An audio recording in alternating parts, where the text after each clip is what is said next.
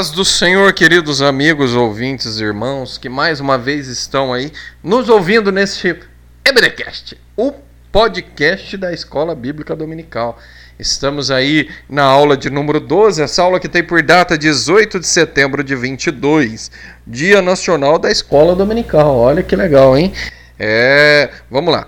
É, já lembrando a todos os irmãos, você que está nos ouvindo aí, ou você que quer recomendar é, esse canal para os seus amigos, faça isso. Leve bênção na vida dos seus familiares, dos seus amigos. É só falar para pesquisar lá na Palavra Compartilhada. Você joga lá na aba de pesquisa do Facebook, do Instagram e você vai encontrar a gente né, em todas as, as mídias aí de áudio. Você vai nos encontrar Palavra Compartilhada. E você que está nos ouvindo pelo YouTube, não deixe de deixar o seu like, né? Deixa já o seu like, não deixe para depois. Dá um like, comenta nesse vídeo que vai ajudar a crescer este canal. Dando abertura, hoje a aula vai tratar sobre a sutileza da espiritualidade holística. O que é espiritualidade holística? Porque é uma sutileza que o inimigo está usando para atingir a igreja nos dias atuais. O que significa isso, Guilherme? Vamos saber, vamos discutir. Estamos aqui novamente para trazer esse conteúdo até vocês. Muito bem, já entramos na área e se derrubar é pênalti. Eu sou o irmão Felipe, quero desejar graça, paz, misericórdia e favor de Deus sobre todas as nossas vidas. Sejam todos bem-vindos, aumente o som, compartilhe vamos juntos aprender mais da palavra de Deus. que vale mais? Ser um religioso ou ser um crente conhecedor da palavra de Deus? Não sei se essa pergunta teve a ver, mas fica e verás o que acontecerá. Eu sinto uma energia muito boa. Eu sinto que Deus está em todas as coisas, que Deus é todas as coisas. Eu tô muito errado disso. Eu sou o irmão Lucas e essa espiritualidade holística que a gente está vendo aí no meio evangélico. E eu não tô vendo não, mas o pessoal tá falando que tá vendo por aí. Então, vamos falar um pouquinho sobre isso aí hoje. Vamos lá. Vamos trazer primeiro aqui, eu já quero começar com uma pergunta. Quero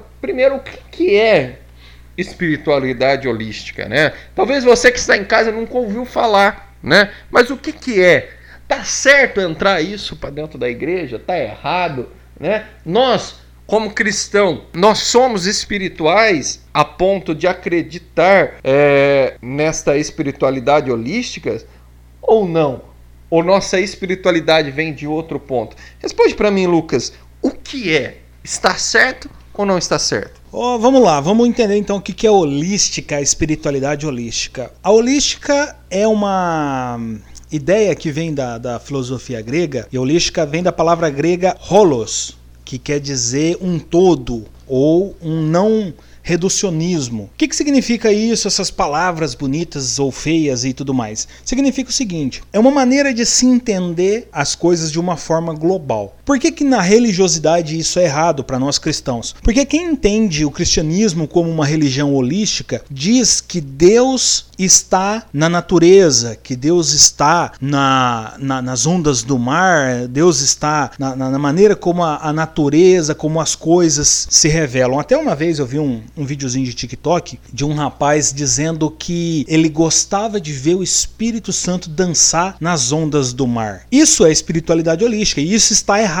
porque é o seguinte: nós não compartilhamos dessa ideia panteísta. O que é um, um panteísmo? O panteísmo é a maneira de você enxergar o, o, um ser superior na natureza. Os gregos, os romanos, eles enxergavam dessa maneira. Inclusive, os deuses gregos e os deuses romanos possuem os nomes nomes dos planetas, né, dos astros. Então, é, eles enxergam o universo ou coisas do universo como divindades. Nós não enxergamos assim. Nós enxergamos que Deus é supremo sobre todas as coisas e Deus criou todas as coisas. É isso que quer dizer a, a nossa a nossa fé. Nós não cremos que Deus é o mundo, que Deus é o universo, que Deus é o sol, que Deus é a lua. Não, nós cremos que Deus criou o sol, que Deus criou a lua, que Deus criou o universo. Nós cremos que as regras que regem o universo elas foram ditadas por Deus. Nós cremos que a, a Terra tem aquela inclinação que eu já falei que várias vezes já eu gosto dessa, dessa afirmação que a Terra existe uma certa inclinação nela que permite que a vida exista nela. A Terra ela está exatamente num ponto da Via Láctea ou do, do sistema solar em que é possível ter vida. Você olha um planeta antes e um planeta depois e você não vê vida. Até existe muita especulação se existe vida em outros planetas e eu acredito que não existe vida em outros planetas muito por conta dessa regra que Deus criou. Então, se Deus criou essas regras, se Deus criou o universo e ele governa todas as coisas, a Bíblia fala que Deus põe a terra na palma da sua mão, que Deus tem a terra como o escabelo para os seus pés. O que é um escabelo? É um apoio para o pé, né? onde você descansa o seu pé. Então, se Deus é esse ser tão supremo e tão superior assim, ele não pode ser a criação em si. Isso não quer dizer que Deus não se revela a nós através da natureza. Isso não quer dizer que nós não podemos enxergar a grandiosidade de Deus na natureza. Isso não quer dizer, eu, por exemplo, quando eu tive a, a experiência do meu primeiro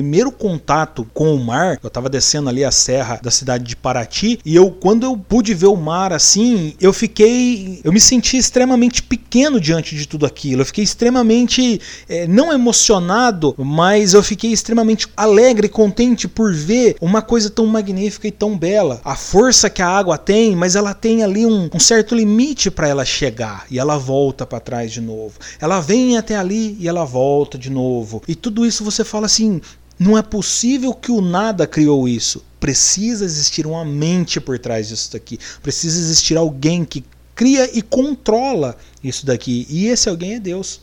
Então, quando a gente vê essas, essas perfeições que existem na natureza, nós podemos ver a mão de Deus por trás. Nós podemos enxergar Deus em tudo isso. E então, nós glorificamos a Deus através disso. A espiritualidade holística, ela entende que Deus é o mar, que Deus é o sol, que Deus é a natureza em si. E não é assim que funciona a, a situação. Nós não podemos é, compreender a nossa espiritualidade, o mover do Espírito Santo, como uma energia. Existem pessoas que falam assim: nossa, você emana uma energia.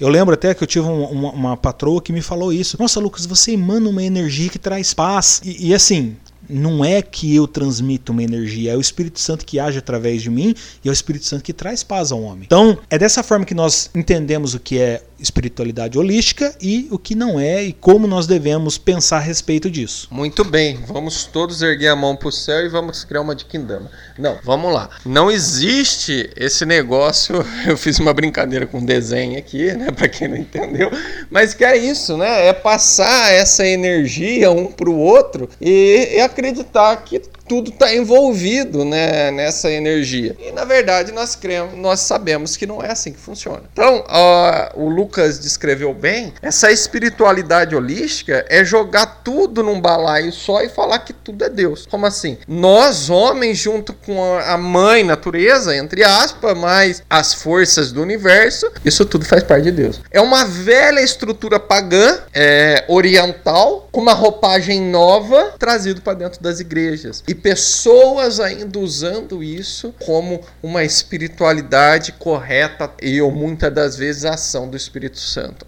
Temos que tomar cuidado com isso. Eu vou passar a minha energia, os meus fluidos para meu irmão. Sai dessa, não caia nisso. Isso é heresia, isso é pecado. Então, a espiritualidade idade holística, ela vem falar sobre isso, né, Lucas? Muito bem, obrigado. Ô Fê, vamos já entrar aqui nos nossos tópicos, né? O primeiro tópico ele vem falando sobre o fenômeno da religi do religioso, né? É, e ele tem dois subtópicos que ele fala: a busca do sagrado e Deus e os deuses, né? Dá para englobar os dois em um só, Fê, porque assim, ó, até mesmo Jesus já sabia da necessidade nossa em buscar aquilo que é espiritual. Porque a própria Bíblia fala, meus irmãos, que o nosso corpo, ele veio da terra e para a terra retornará, mas o nosso espírito veio de Deus e para Deus retornará. E o nosso espírito e a nossa alma anseia por Deus. Então, todo momento nós estamos em busca de Deus, todo momento nós estamos em busca do sagrado, certo? Isso também, Fê, nos leva a muitas das vezes cair nessas mentiras, nessas heresias da espiritualidade holística, né? Por que, que essa busca pelo sagrado e por que deuses e Deus ali estão tão presentes nessa espiritualidade holística, Fê? Eu vejo que é o vazio que há no ser humano. Até a psicologia vai ver isso, que há um vazio no ser humano, dentro do ser humano. Alguns enchem esse vazio com outras coisas, com prazeres no esporte, com prazeres às vezes no pecado, na prostituição ou em algum vício, é, bebida, drogas e assim vai tentando se encher. E nós sabemos que esse vazio, quando você enche talvez de algo que não é Deus, aquilo enche no momento, passa, você vê a necessidade de buscar de, de novo, porque não vai te preencher, não vai te te dar satisfação de completo. Isso é do ser humano. Nós vamos ver que no Salmos 42 vai dizer assim como o cervo ou a corça anseia pelas águas, assim a nossa alma suspira pelo Deus vivo. A nossa alma há dentro de nós algo que anseia por Deus, que busca por Deus. Eu estou lendo Juízes e nós vamos ver que naquele tempo na época dos juízes não havia um rei, não havia alguém que direcionasse o povo. Na passagem que eu tô lendo, acho que é o capítulo 20, nós vamos ver aquela história da tribo de Dan, onde tinha uma pessoa procurando um levita, fez alguns deuses e ele foi procurar um levita para ser o sacerdote dele. O que que aquela passagem ali mostra? O anseio, o desejo dele que ele precisava de algo de algum deus, aquela busca pelo sagrado. Todo ser busca o sagrado. Toda pessoa vai buscar o sagrado, aquele alguém superior. E aquele irmãozinho da tribo de Dan estava buscando esse vazio. E ele encontrou nessa forma, fez os seus deuses. Só para trazer aqui a, a frase que existe um buraco no homem que é do tamanho de Deus, Fyodor Dostoiévski. Olha aí, ó. Nós, então nós trazemos também aqui a fonte disso que nós trazemos. Esse foi o irmão que trouxe isso. Existe um buraco dentro do homem do tamanho de Deus. Então nós vamos ver isso do ser humano, esse vazio que ele tem de buscar. E por isso que nós precisamos mostrar a palavra de Deus.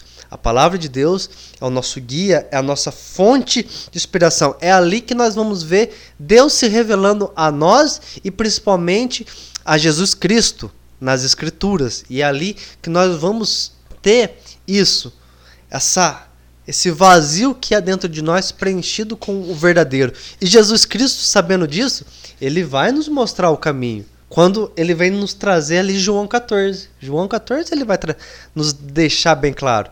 Eu sou o caminho, a verdade e a vida. Ninguém vai ao Pai a não ser por mim. Então, há um caminho só que leva a Deus, que leva ao sagrado, e é Jesus Cristo. Então, nós vamos ver pela Bíblia, pela palavra de Deus, é ela que vai nos direcionar o caminho para o sagrado, para Deus. Não aquela força, não aquela vibração. Levanta suas mãozinhas, balança que bonitinho que a vibração vai ser bonita. Não. Existe o Deus, a pessoa bendita de Jesus Cristo. Ele é real, ele é verdadeiro. O Espírito Santo é uma pessoa, não é uma força qualquer que nos arrepia. Uh, arrepiou, o Espírito Santo está aqui. Não é assim. Ele é uma pessoa, tem sentimentos, é a pessoa bendita do Espírito Santo. A pessoa bendita de Jesus Cristo, nós precisamos buscar. E na onde que nós vamos ver isso? Não é na historinha. Existe o manual. A Bíblia está aí para isso, para nos mostrar. Por isso que nós precisamos ler, buscar compreender para saber o caminho para o sagrado, para encher esse vazio que há dentro de nós.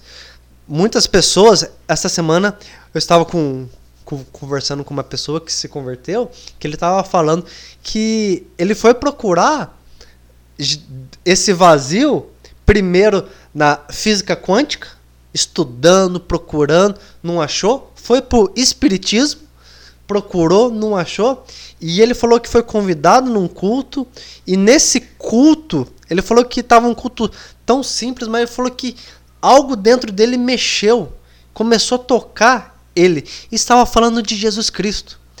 E aquela alegria verdadeira começou a queimar dentro do peito dele, que ele falou que nunca sentiu em lugar nenhum que até hoje ele sente lendo a Bíblia e orando para Jesus Cristo. Encheu o vazio que ele tinha, que ele procurou nos estudos, que ele procurou no Espiritismo e não achou. Achou na palavra de Deus. Achou num culto a Jesus Cristo. Então, nós precisamos buscar, nós precisamos ver que esses deuses que na verdade falam por aí, nós vamos ler a palavra, Paulo vai nos dizer que esses outros deuses na verdade são demônios disfarçados. Aí traz uma outra roupagem e se disfarça aí nas outras religiões. Mas a Bíblia vai nos trazer que essa outra roupagem nada mais é que demônios disfarçados. Então, nós precisamos buscar então o Deus verdadeiro. Qual é o Deus verdadeiro? Jesus Cristo. E na onde que nós vamos descobrir isso? Bíblia. Por isso da importância de se ler a Bíblia. Por isso da importância de se ler a Bíblia. Por isso, da importância do que nós falamos aqui no podcast, você precisa ver se o que o Felipe está falando lá do, do irmão russo ou das piadinhas sem graça, as piadinhas sem graça vamos deixar para o lado. Mas vamos ver que nós estamos falando que o Felipe está falando que Jesus está na Bíblia, que ele é o único Deus. Vamos ver se que o Felipe está falando é verdade? Senta, abra a Bíblia, vai estudar. Porque senão você vai ser levado por qualquer outra pessoa. Isso nós devemos também fazer nas nossas igrejas, no nosso pastor, não duvidando dele, mas confirmando do que ele está falando está baseado na palavra de Deus. Porque nós não idolatramos o nosso pastor. Sabemos que são homens de Deus, mas ele precisa estar falando aquilo que a Bíblia diz. Se ele estiver falando coisas que já não está na Bíblia, nós precisamos ficar um pouco esperto. Porque o, o púlpito, o altar, é feito para quê? Não é feito para contar piadas, não é feito para contar historinhas, não é feito para pedir voto, não é feito para aplaudir, aplaudir homens, homenagear homens. Ela é feita para se pregar o Evangelho de Jesus Cristo, onde vai nos levar ao arrependimento e vai nos mostrar o caminho que nos leva para o céu. As boas novas. Então, por isso que nós precisamos sempre o manual do ser humano, a Bíblia Sagrada. Então vamos seguir aqui a espiritualidade humana e a sua necessidade de expressão. Aqui também dois subtópicos: o antigo paganismo, né, e o miticismo oriental. Aqui ele vem falar um pouco sobre esse antigo paganismo, porque, como o Felipe já falou, é, o vazio que existe dentro da nossa alma só é completado por Deus. Só que as pessoas elas vêm buscando é, nesses deuses pagães esse preenchimento. Isso é muito antigo, isso vem desde a época é, do Velho Testamento. Aqui a gente já vê né? Quanto se adorava Baal e Aserá, é, e entre outros os deuses babilônicos. Aí depois vem o Egito com seus vários deuses. São todas as formas que as pessoas encontraram para buscar o preenchimento dentro de si, né? E nisso veio é, agora no tempo atual com, com a vinda né, dessas religiões do Ocidente para o Oriente essa crescente, né? é, do Oriente para o Ocidente, essa crescente ideia de se misturar tudo, essa crescente ideia de que devemos é, acreditar nessa espiritualidade, nessa crescente ideia de que tudo faz parte da força da natureza, dessa crescente ideia e usam partes bíblicas para se defender disso usam é, elementos bíblicos para se valer de suas ideias. Né? Por exemplo, quando Moisés, ordenado por Deus para que abençoasse o povo da guerra, ficasse com a sua mão estendida. E a Bíblia fala que todas as vezes que Moisés abaixava a mão, o povo de Israel perdia a guerra. Então eles iam e Moisés erguia a mão e eles ganhavam a guerra. Até que Arão e usar, né, seguraram a, a mão ali de, de Moisés erguida, até que o povo de Israel vencesse a guerra. Essa passagem, meus irmãos, ela não fala que Moisés ali estava passando fluidos, estava emanando força, estava ali é, com as suas mãos impostas, passando energia positiva para o povo ganhar a guerra. Em nenhum momento a Bíblia fala isso. Pelo contrário, Arão e Ur ali segurando a mão de Moisés para, né, que Moisés não podia baixar a mão senão os fluidos ia parar, senão a força do pensamento ali, as boas vibrações de Moisés. Meu irmão, isso é balela. Isso é mentira. Tá confundindo a tua cabeça. Moisés foi ordenado por Deus para impor as suas mãos e abençoar o povo. Imposição de mãos existe? Existe. É real? É real. Uma ordenança de Deus como forma de abençoar. Mas não quer dizer que você está passando energia positiva, bons pensamentos, bons fluidos. Ah, meu irmão, não caia nessa balela, não caia nisso. O diabo tem tentado enganar os crentes e tem crente caindo na mentira do diabo. Tem crente trazendo o mundo para dentro da igreja e achando que está correto. Tem crente trazendo coisas pagãs para dentro de igreja. Adorando não mais a Deus como nosso Criador, mas adorando a homens com ideias erradas. Essa semana eu falava para uma pessoa que está se trazendo uma idolatria até mesmo a pastores dentro de igreja, aonde se para de adorar a Deus para adorar um homem. É errado. A nossa adoração tem que ser a Deus, não a homens. Precisamos de líderes, de pastores conectados com Deus para nos trazer uma palavra, para ali nos, é, nos mostrar um caminho, para nos direcionar. Porque a palavra pastor vem pastor de ovelhas. E um pastor de ovelhas é aquele que cuida das suas ovelhas. É aquele que direciona, aquele que dá o bom alimento, mas ele não é adorado pelas ovelhas. As ovelhas o seguem, mas a ovelha não deve adorar o pastor. A ovelha tem que adorar a Deus, o nosso sumo pastor. Jesus Cristo. Só que com essa espiritualidade holística, nós deixamos a cruz de lado e começamos a acreditar na força da natureza, na força do pensamento. Existiu vários e ainda existe vários livros, vários filmes, desenhos que vêm expressando isso. Teve até um best-seller chamado O Segredo, ele falava sobre a força do pensamento, sobre aquilo que você pensa acontece, aquilo que você determina acontece. Uma espiritualidade holística. Ainda falava a chave. Por quê? A chave que abre tudo. Se você acreditar, você vai dar certo. Não acredite nessas coisas. Falando sobre isso também, eu queria ver com vocês também. Aqui tá falando dessa força do pensamento. O Guilherme falou muito bem, essa força do pensamento, da, da positividade. Eu vejo que, numa certa forma, nós Devemos ser positivos, sim, não vou, não vou negar. Mas trocar isso pela fé, não. Mas sermos positivos, sim. Ou pensar que pela positividade nossa vai acontecer algo, também está errado. Mas nós devemos ser pessoas positivas. Até nesse ponto eu, eu vejo que até, até aí tudo bem. Mas trocar a positividade pela fé ou achar por eu ser positivo só vai acontecer coisa boa, aí eu acho que tá um erro. Eu queria ver com vocês um ponto aqui que eu acho muito interessante. Nós estamos falando a espiritualidade humana e a, e a sua necessidade de expressão. Nós estamos falando que o púlpito deve ser para pregar a mensagem do evangelho. Acho que nesse ponto nós concordamos. O que, que vocês acham quando vamos dizer assim, não é uma moeda de troca, mas fazemos essas campanhas na igreja. Falou, vamos aqui, ó, campanha de quatro semanas de oração forte para você alcançar a vitória.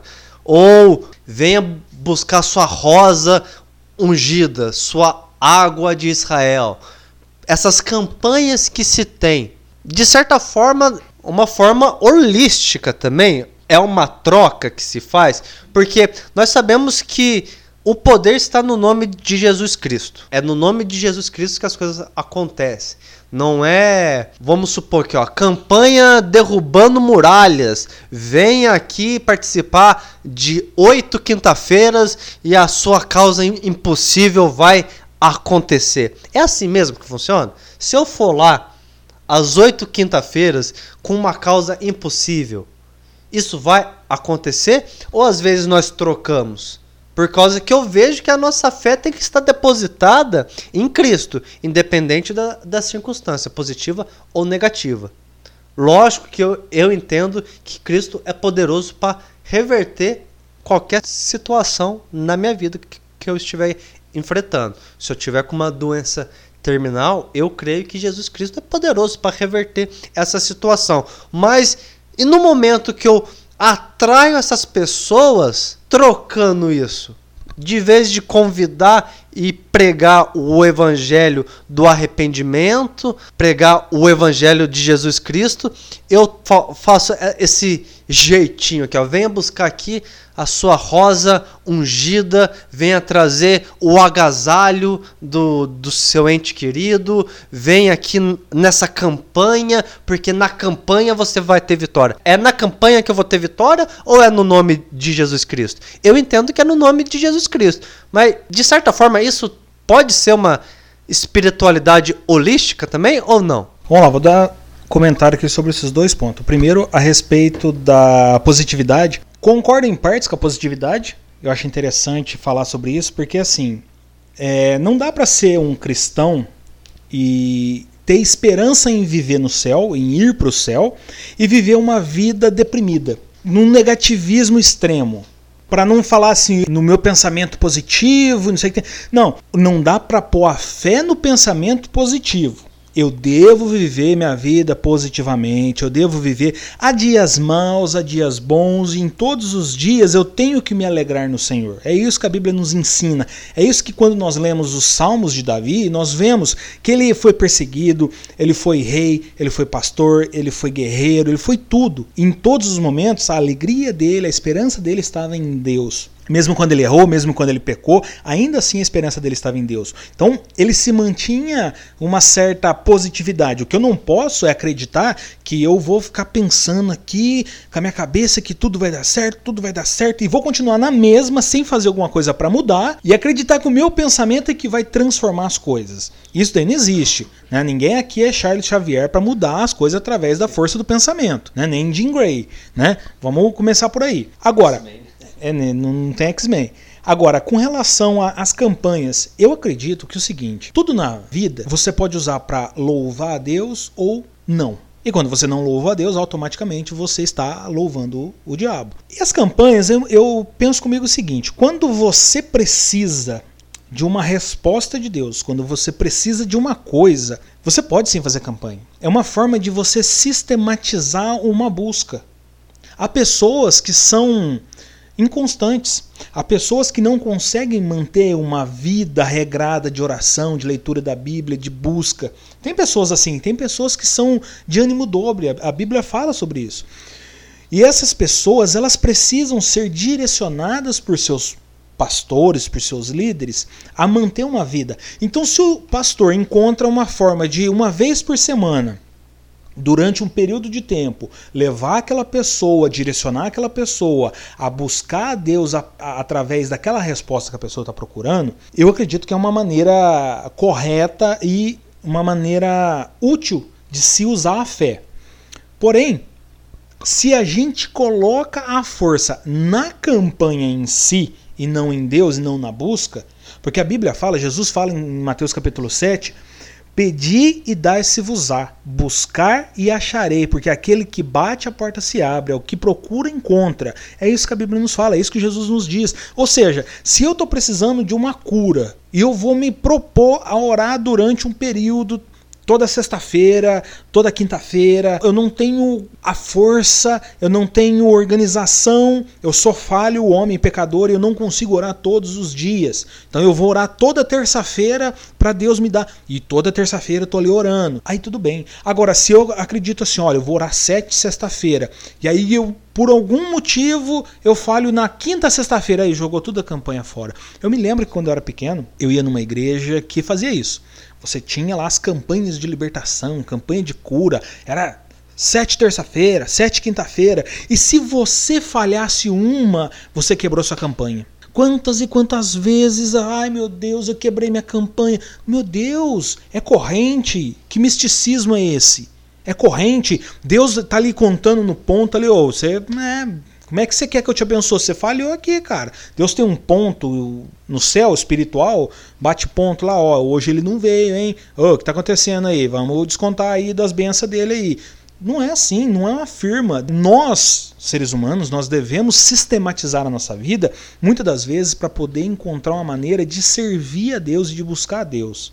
É para isso que existe um culto regulamentado, é por isso que cada igreja tem a sua liturgia, é, é, por isso que cada igreja tem a sua maneira de levar a pessoa a adorar a Deus, mas é porque nós, seres humanos, caídos no pecado e no caos, nós precisamos de ordem para chegar a um Deus que é perfeito, a um Deus que é magnífico. Mas Deus não nos abençoa porque eu orei sete sexta-feira. Deus não me abençoa porque eu jejuei durante tantos dias. Deus me abençoa porque eu fui fiel a Ele, porque a minha fé está nele. Quando Daniel orou ao Senhor, instantaneamente Deus já mandou a resposta a ele. Mas ele persistiu em oração, persistiu em oração, porque ele ainda não recebeu a resposta. Mas por que, ele não recebeu a resposta? Porque o anjo ficou travado nas regiões celestes. Então Deus viu que ele continuou, que ele persistiu e enviou o arcanjo Miguel para a resposta chegar até ele. Mas ele persistiu até receber. A Bíblia nos mostra isso. Pedir e dar-se-vos-á a gente tem que continuar. A campanha ela é válida, ela é válida. Agora, rosa mística, lencinho dourado, é o lencinho ungido com o suor do, do apóstolo, o chapeuzinho do apóstolo, tudo isso daí é uma banalização da fé, tudo isso é mercantilizar a fé, tudo isso é para tirar o poder de Cristo, é para tirar o poder do único e suficiente Salvador e colocar em coisas é fazer a mesma coisa que a Igreja Católica fazia na era medieval, é vender indulgências. Entendeu? Caneta abençoada que você vai usar uma vez só. É, RPG agora, você tem mana para usar a caneta, você pode usar uma vez, isso é poder. Você vai caneta ter o Kamehameha nela, sei lá, você só pode usar uma vez. Então você escolhe bem o projeto que você vai assinar aí, hein? E aí Deus fica lá assim, só olhando assim, ó. Opa, a caneta tá secando, hein? Caneta tá secando, você não usou ainda, corre atrás. Oh, pelo amor de Deus, gente. Vamos ser um pouco mais coerente, né? Vamos, vamos, vamos voltar nossa fé em Deus, né? A gente coloca nossa fé em tanta coisa, a gente coloca nossa fé em homens, a gente acredita que pessoas vão fechar as portas das igrejas, a gente acredita que reinos e governos vão tirar a nossa adoração a Deus. A gente acredita que pessoas que escrevem leis vão poder. Ah, eu escrevo uma lei aqui, você não pode mais adorar a Deus agora. Agora acabou a fé? Qual é? Você adora a Deus ou você adora aos homens que te direcionam a adorar a Deus? Entendeu? Então, assim, campanhas eu acredito que são válidas, mas, assim, aquele negócio, né? Não pode é, é zombar da fé da pessoa, né? Velhinha, é, rosinha, paninho, vassoura ungida, caneta ungida, tudo isso daí, gente. Vamos lá então, né? Bom, a minha opinião é, é a mesma que a do Lucas. Também eu fecho com ele também. Eu acredito também que nós temos que ser, sim, positivos, mas não pensar no pensamento positivo. Não adianta nada eu ficar aqui, eu vou comprar minha casa, eu vou comprar minha casa, mas não levantar minha bunda para ir trabalhar. Eu não vou comprar minha casa. Né? Mas eu vou olhar para uma situação que eu estou passando no meu emprego, está complicado, eu vou olhar para ela com uma forma mais branda, mais positiva, como sair dela. Isso daí, perfeito. Agora, eu criar um poder na minha mente, que nem esse livro fala, né? não estou aqui batendo contra um livro, né? nada disso, só estou usando como um exemplo, né? como, é, então vamos desfocar um pouco disso, como outras religiões falam, do pensamento, né? a força do pensamento. Se você não levantar tua bunda e não for trabalhar, você não vai conseguir. É, não é só o pensamento. Sobre as campanhas, Sou fechado com Lucas também, no ponto de vista dele, que é assim: a Bíblia mesmo nos diz: buscar-me-eis e me achareis quando me buscarem de todo o vosso coração. Né? É, é quando você busca de coração. Deus disse para o profeta Samuel: Você vê como os homens, mas eu não vejo, eu vejo o coração. Então, quando você busca de todo o seu coração, Deus não está olhando no seu sacrifício, mas Ele está olhando para dentro do seu coração, que foi isso que ele disse para Samuel. Então, juntando os dois versículos, nós vemos que Deus olha não pelo sacrifício, mas pelo nosso coração. Então, assim, ah, eu vou fazer sete semanas. Não tem problema nenhum você fazer sete semanas de jejum e oração. A Bíblia fala para você jejuar. Daniel jejuou 21 dias, né? A resposta veio no primeiro. Ah, então veio no primeiro, eu vou parar. Não, eu fiz um voto com Deus. Eu vou ficar 21 dias de jejum e oração. É 21 dias de consagração a Deus e não fazendo troca com Deus. Né? Porque o jejum e a oração é você se consagrar a Deus e não barganhar com Deus. Senhor, eu me consagro ao Senhor. Eu me coloco nas suas mãos e busco uma resposta para aquela causa, para aquele favor, para aquilo. Ponto. Agora, ah, porque eu vou pegar a rosa ungida, o calendário ungido. Isso daí é trazer o mundo para dentro da igreja. Sou contra. Ah, mas a Bíblia fala que o lenço de Paulo. A Bíblia fala de uma exceção, aonde Paulo não podia estar numa ocasião e mandou uma parte sua como representatividade de que ele estava realmente enviando aquele servo. E aquele lenço que Paulo orou e pediu para que Deus usasse aquilo Deus cumpriu um voto de um servo dele. Não que isso vai acontecer. A sombra de Pedro curou. Meu irmão, você quer que a tua sombra cura? Se entrega que nem Pedro se entregou. Só que Pedro se abdicou de tudo. Você vai se abdicar de tudo? Porque tem muita gente, tem, não, não é bater em pastor, não é bater em ninguém, mas tem muita gente que quer ser como um apóstolo, mas não paga o preço que um apóstolo pagou. Porque é fácil eu ser como um apóstolo, mas entrar dentro da minha casa, né, da minha mansão, vamos dizer assim, deitar na minha poltrona, ligar minha televisão de 50, 60, 70 polegadas, não é? Ligar o ar-condicionado, erguer minha perna para o ar e ficar ali. Eu sou um apóstolo. Né? Sentar na minha mesa, ter cinco, seis talheres ali para me escolher qual que eu vou comer e a comida que eu vou comer. Já está pronta também. Agora, perecer, passar fome, né? saber acordar num dia e não saber onde vai dormir no outro, porque é isso que os apóstolos passaram. Isso era pagar preço naquela época. Ah, mas Guilherme, naquela época era o começo de tudo, hoje mudou. O que, que mudou? O que, que mudou? Paga o preço. Ah, mas hoje eu tenho condição. Então você é contra eu ter dinheiro? Não, não sou contra você ter dinheiro, não. Eu acho que o crente tem que ser abençoado. Você luta, você trabalha por aquilo. Você tem que usufruir daquilo que você trabalha. Agora, você querer tirar o sangue da ovelha, a gordura da ovelha, para bancar o teu sossego, e ainda querer usar emblemas para mexer com a fé das pessoas, é pecado, é errado. Só que a Bíblia fala que não adianta ameaçar, não adianta brigar, não adianta, que nem eu vi um outro aí outro dia amaldiçoar o irmão que falou mal dele. Não adianta. Que na hora que você deita a tua cabeça no travesseiro, você tem que lembrar da Bíblia que você prega. E a Bíblia que você prega fala que você vai ter que prestar conta de toda a sua administração para Deus um dia. Dá risada na terra, meu irmão. Usufrui na terra. Só que na hora que chegar perante Deus, não adianta tremer.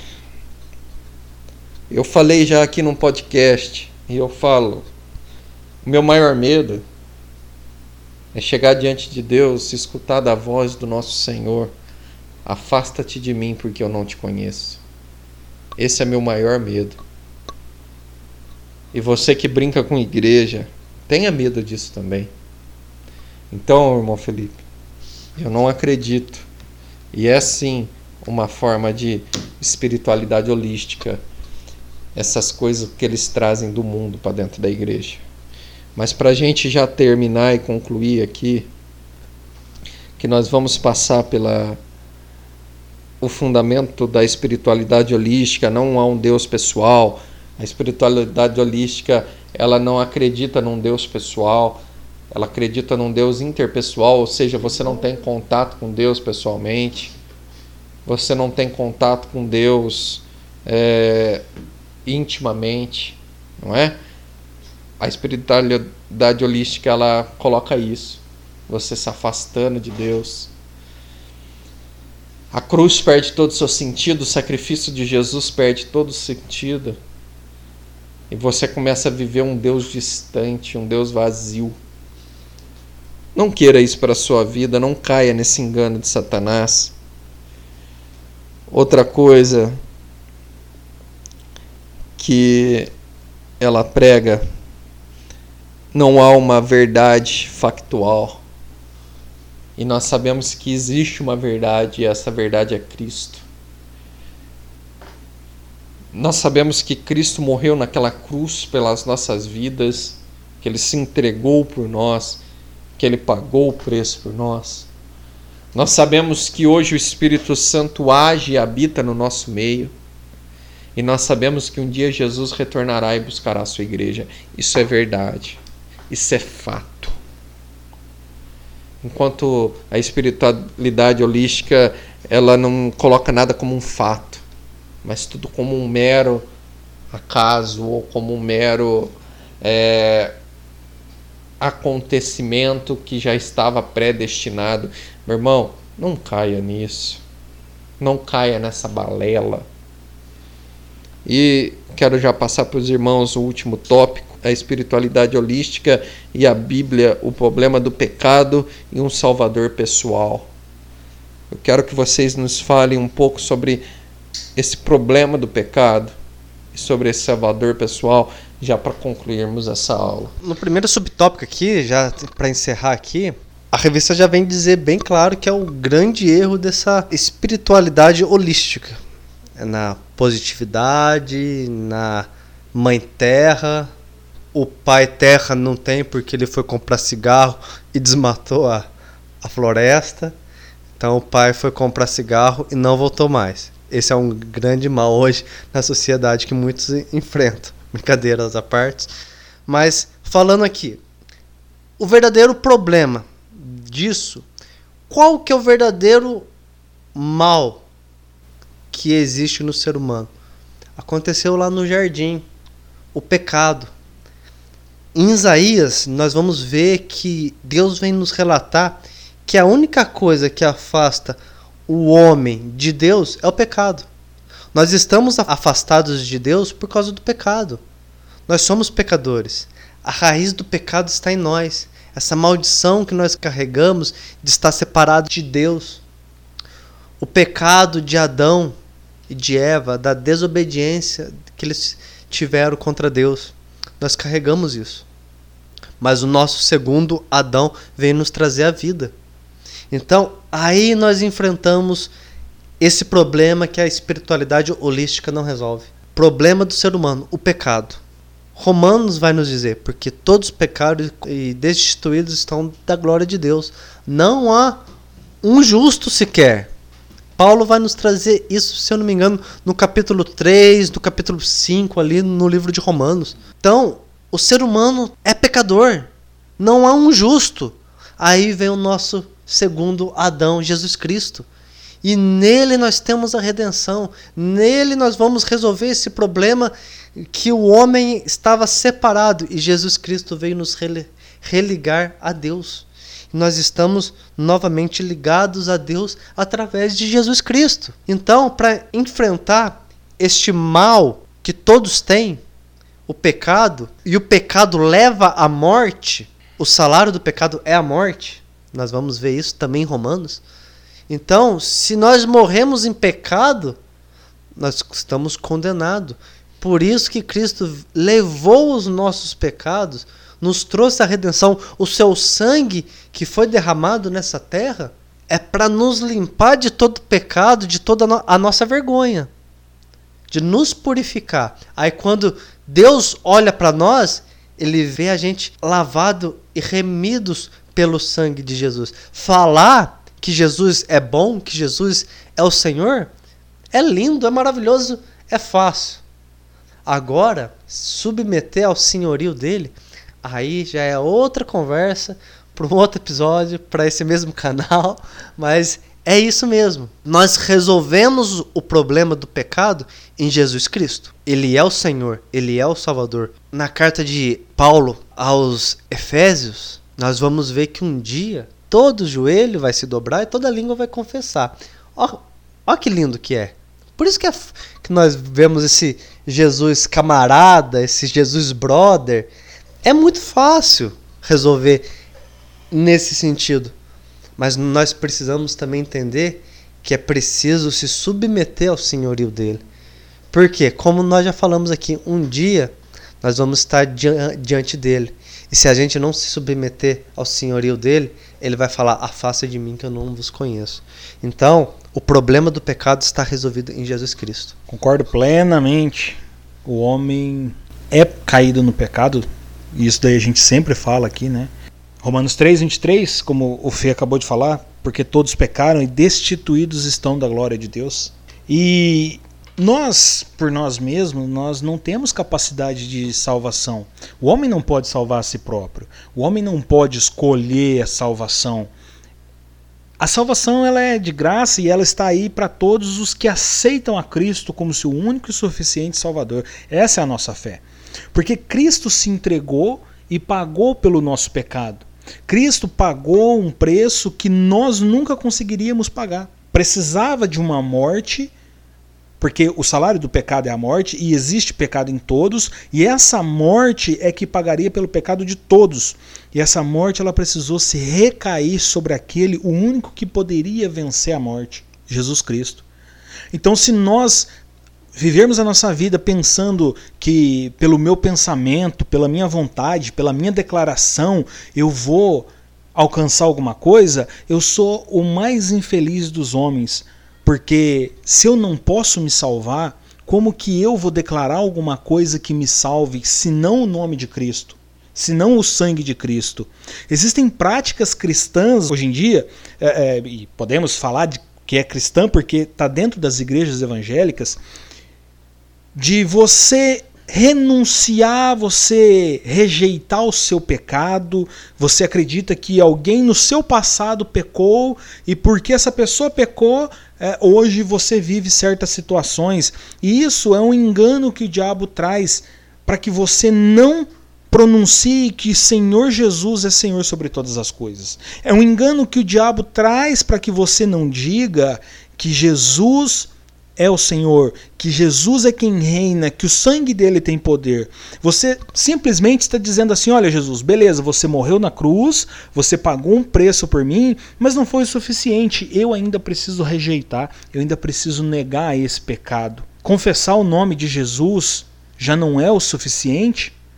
Dizer, Senhor, eu me rendo aos teus pés e eu entrego a ti a minha vida. E assim como Paulo diz, já não vivo mais eu, mas que o Senhor Cristo vive em mim já não é mais o suficiente, eu ainda preciso eu dizer que eu, pelo meu nome, eu rejeito, eu renego coisa que eu não fiz. Eu sou responsável pelo meu pecado e eu nasci no pecado, vivi a minha vida no pecado até conhecer Cristo, e por conta disso eu sou responsável pelos meus atos.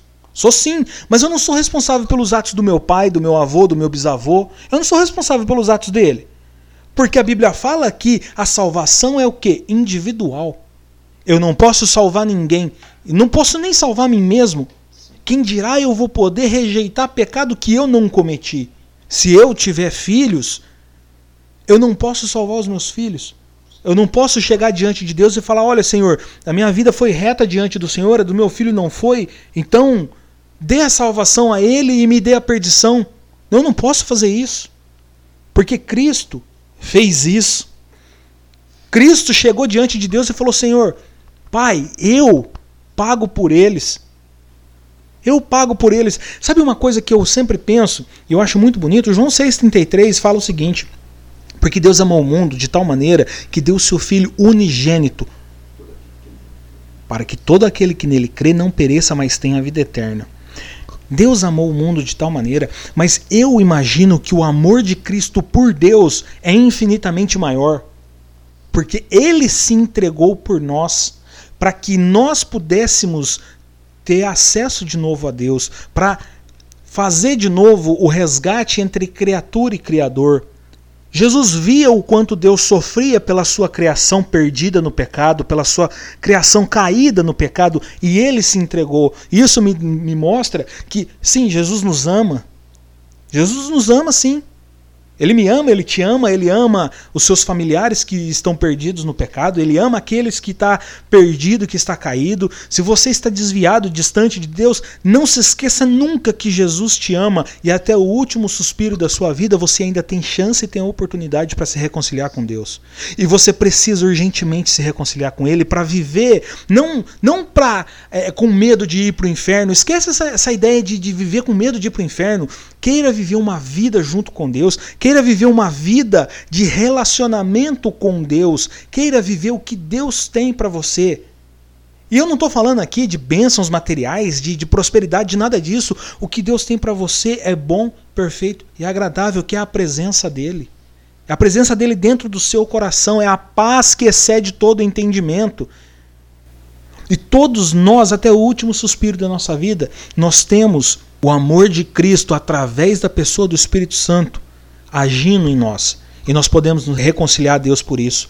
E é isso que me demonstra que esse amor infinito de Cristo por nós, que nos dá a possibilidade no último suspiro, nós nos arrependermos do nosso pecado e nos reconciliarmos com Ele. Esse amor, quando voltado para Deus, é muito maior é muito maior. Se ele nos ama, imagina o quanto Cristo ama a Deus. E é isso que nós temos que fazer é amar a Deus acima de todas as coisas, é viver a nossa vida como se eu fosse morrer agora. Como se agora eu fechasse os meus olhos e estivesse diante do Criador. Porque quando nós morrermos, nós não vamos descansar em berço esplêndido. Nós não vamos simplesmente deixar de existir. Não, quando nós morrermos, nós estaremos prontamente diante de Deus. Lembre-se do que Cristo falou para o ladrão na cruz. Hoje mesmo estarás comigo no paraíso. Não é você vai descansar agora e quando você acordar você estará comigo no paraíso. Não, hoje mesmo estará comigo no paraíso. É instantâneo, o amor de Cristo é instantâneo, é para agora, é para ontem. Se você está distante dos caminhos do Senhor, volte-se, volte a Deus. Volte ao seu Criador. Você está caído no pecado nós estamos sujeitos ao pecado. Não é porque nós nos voltamos, nós estamos servindo a Deus, que nós estamos livres do pecado. Ainda não. Ainda não. Existe uma expressão na teologia que diz o já e ainda não. Quer dizer, Cristo já venceu o pecado, Cristo já venceu a morte, Cristo já venceu, mas nós ainda não. Ainda nós estamos em Cristo, que já venceu, mas nós ainda não. Nós estamos numa trajetória e quem nos auxilia nessa trajetória é o Espírito Santo. Então que nós mantenhamos firmes a nossa vida e sejamos fiéis à palavra de Deus, um relacionamento vivo, um relacionamento eficaz, longe de qualquer espiritualidade mundana, longe de qualquer artifício humano para desviar a fé. Ninguém pode fazer você se chegar a Deus senão o Espírito Santo, senão Jesus. Jesus disse: Eu sou o caminho, a verdade e a vida, e ninguém vem ao Pai senão por mim. Muito bom, muito bom. E assim encerramos essa aula, terminamos mais uma aula.